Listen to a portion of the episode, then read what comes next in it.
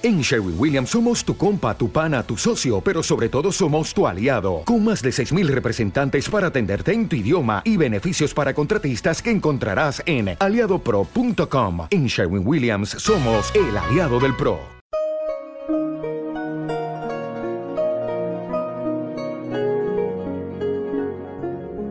La Rueda del Misterio, dirigido por Miguel Ángel Pertierra. Música original de José Luis López Durán.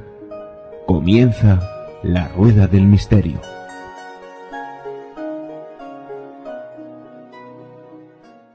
Hola amigos de la Rueda del Misterio. La hipótesis Gaia es un modelo interpretativo que afirma la presencia de que la vida de la Tierra fomenta una de las condiciones adecuadas para el mantenimiento de la biosfera, la interrelación entre eh, los seres vivos y la, y la Tierra, el planeta que es donde vivimos.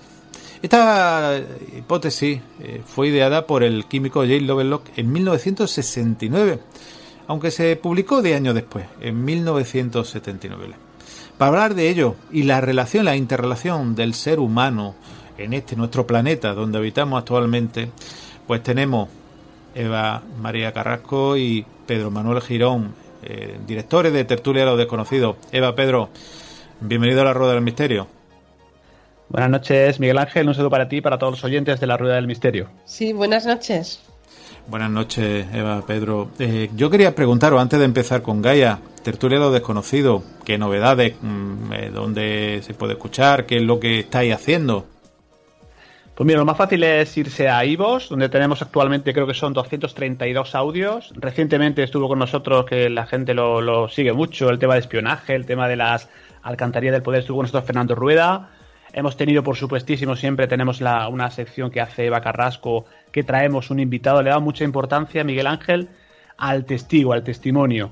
Y en la Rueda del Misterio pronto también escucharemos un programa en relación a casos que siempre intentamos que, vayan al programa, ¿no? Y sobre todo, bueno, y esa tertulia que tú conoces, que intentaba llevar a, pues también estuvo hace poco Miguel Riggs, y intentamos eh, hablar de un tema, pues eh, de una forma tranquila, amena y a veces con posiciones encontradas, pero intentando, pues, eh, que la gente, pues, proponer un tema y que la gente por lo menos salga de ese, escuchando ese audio, conociendo un poquito más.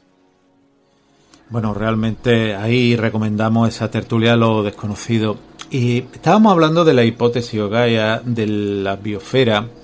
Eh, ¿Por qué no ampliáis un poquito esta información de, sobre esta hipótesis que muchas personas defienden? Otros dicen que no. Ahora entraremos un poco en el debate. Yo haré una serie de, preguntas que realmente eh, quiere indicar, eh, y Lovelock así lo, lo indicaba, pues que todo, hasta, como decía, el vuelo de una mariposa puede crear a lo mejor un huracán a la otra parte del mundo, ¿no?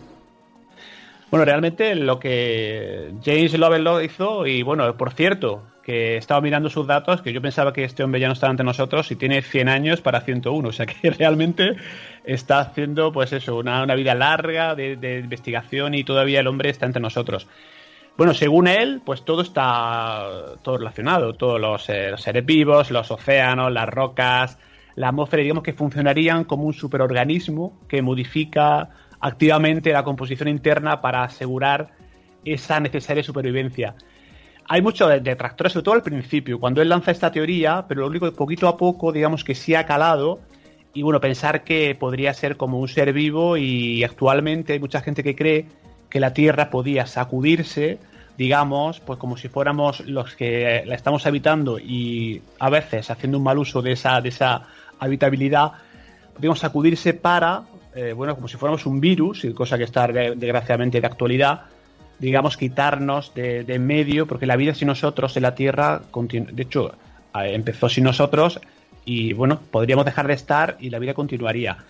Digamos que es una, este, es una teoría un poco descabellada, pero que con el paso de los años Miguel Ángel sí ha tenido bastante aceptación. Esa Tierra como un ser vivo, y no sería en un sentido figurado, sino real digamos, una entidad porque podría, pues como nosotros, nacemos, crecemos, a veces nos reproducimos y luego nos morimos, ¿no? Sí, sí. Bueno, es que cuida, eh, es la madre.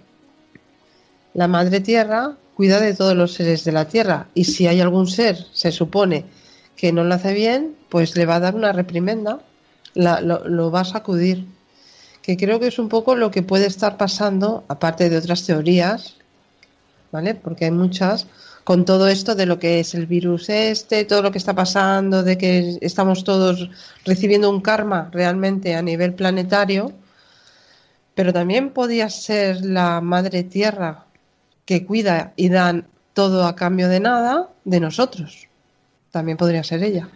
Claro, todas las cosas, Miguel Ángel, que habrá que plantearse si realmente la acción del hombre pues es tan determinante para el estado actual de la Tierra. Si a lo mejor, claro, si pues toda la cantidad de, incendios, toda la cantidad de emisiones contaminantes, si todo eso realmente incide tanto en el desarrollo futuro de, de Gaia, de la Tierra, ¿no? O si a lo mejor no, no estamos nosotros, pues hubiera ocurrido lo mismo. Yo creo que, a ver, eh, lo que sí mucha gente tiene muy claro es que pues se habla muchísimo del calentamiento global, ¿no? Parece ser que hay una, incidencia, ya casi todo el mundo está de acuerdo en que hay un, hay un cambio del clima y que todo el mundo tiene que tomar conciencia pues realmente de que tenemos que tratar mejor a la, a la madre naturaleza y yo creo que desde los niños ya es algo que poco a poco se empieza a ver un poquito. Vale, pero esto es cierto, pero ¿por qué no volvemos al cristal? ¿Por qué se sigue fabricando plástico? Porque no, somos nosotros. Nos venden productos con plástico. ¿Por qué? ¿Por qué no se vuelve al cristal? Hay que hacerse preguntas también, de, no, no, no a nivel la población, sino más arriba. No, es un tema muy amplio y, por ejemplo, el tema de la contaminación de los océanos, que recuerdo algún programa al respecto, y también de ese reciclaje que parece ser que que nos vendieron al principio como que era la, panacea para solucionar el problema de, bueno, pues de, de qué hacer con este enorme basurero que estamos convirtiendo en el planeta, pero realmente luego ese reciclaje tampoco se lleva a cabo. Exacto. Y es otra de, de las cosas que, habrá que solucionar, como lo que dice Eva, pues yo recuerdo de pequeño, ir a, mi madre me mandaba, iba pues al, al súper, a la tienda, entonces no era súper, era una tienda de, de, barrio, y me acuerdo que entregábamos los, los cascos de las botellas y recogíamos las nuevas, ¿no? digamos que no había tampoco había plástico, era, era una, una eh, especie de cesta de, rejilla.